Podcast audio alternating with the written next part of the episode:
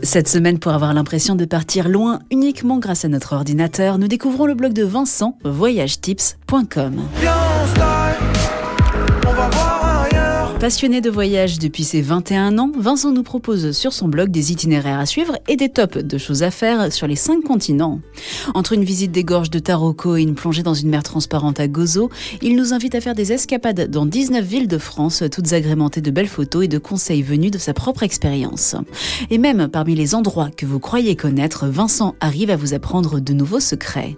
C'est le cas, par exemple, en Normandie, à Honfleur. voulu voir Honfleur et on a vu Honfleur. Notre première étape, c'est l'église Sainte-Catherine. Entièrement bâtie à partir de matériaux de la forêt voisine, après avoir été détruite pendant la guerre de Cent Ans, c'est la plus grande église en bois de France.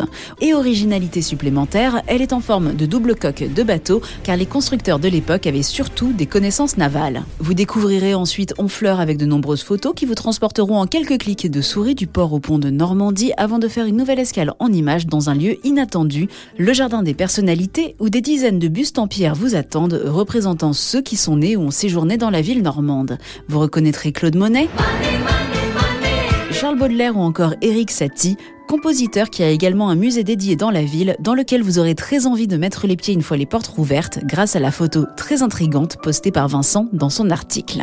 À travers cette visite virtuelle de Honfleur, de très nombreux conseils pratiques vous donneront de belles idées pour votre future visite, réelle cette fois, que vous ferez évidemment dans quelques semaines.